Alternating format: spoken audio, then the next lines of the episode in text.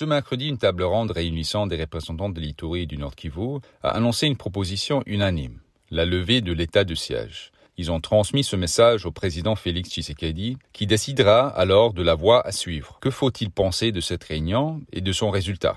Bonjour et bienvenue dans ce 32e épisode de la saison 3 de Ponajek, capsule audio du groupe d'études sur le Congo Jacques et Debouteli, Institut congolais de recherche sur la politique, la gouvernance et la violence, qui tente chaque semaine d'éclairer un sujet d'actualité en RDC. Je suis Jason Stearns, directeur du GEC.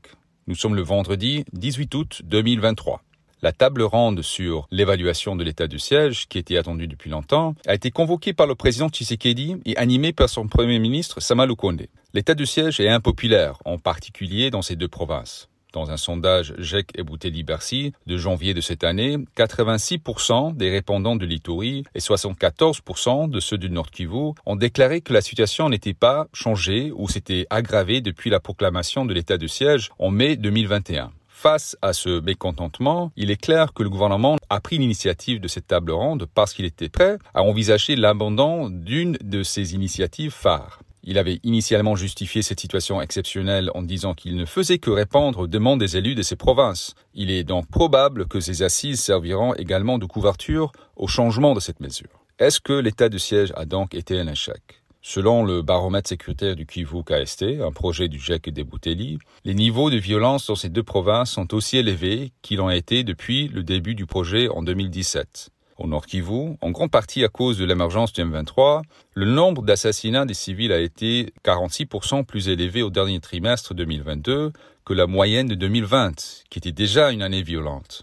En Ituri, où le baromètre a commencé son travail juste avant l'instauration de l'état de siège, la violence a connu une escalade spectaculaire au cours de la première année du régime militaire, suivie d'un déclin puis d'une recrudescence au début de l'année 2023. Quelles que soient les causes complexes et multiples de ces tendances, il est clair que l'état de siège n'a pas pu arrêter cette spirale. Au vu des rapports faisant état de détournements massifs de fonds et du soutien apporté par les FARDC aux groupes armés, il semble que le gouvernement ait même aggravé le problème.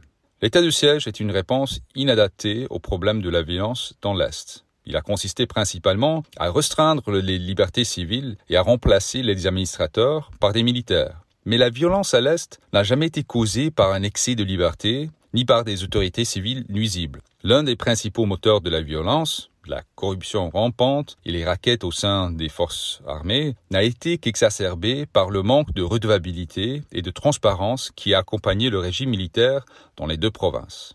Au contraire, il est probable que Tshisekedi ait pris ces mesures spectaculaires, parties comme un geste symbolique, pour signaler qu'il est prêt à prendre des mesures radicales pour faire face au conflit. C'était également un moyen de s'attirer les faveurs des hauts gradés de l'armée, un groupe qui devait ses positions et ses rangs en grande partie à son prédécesseur et rival, Joseph Kabila.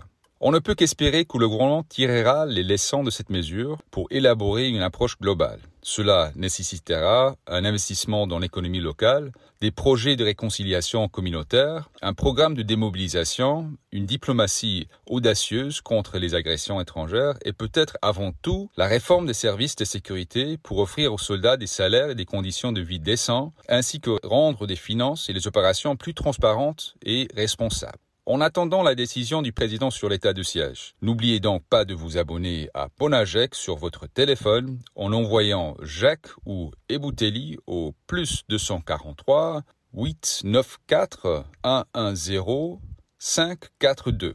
À la semaine prochaine.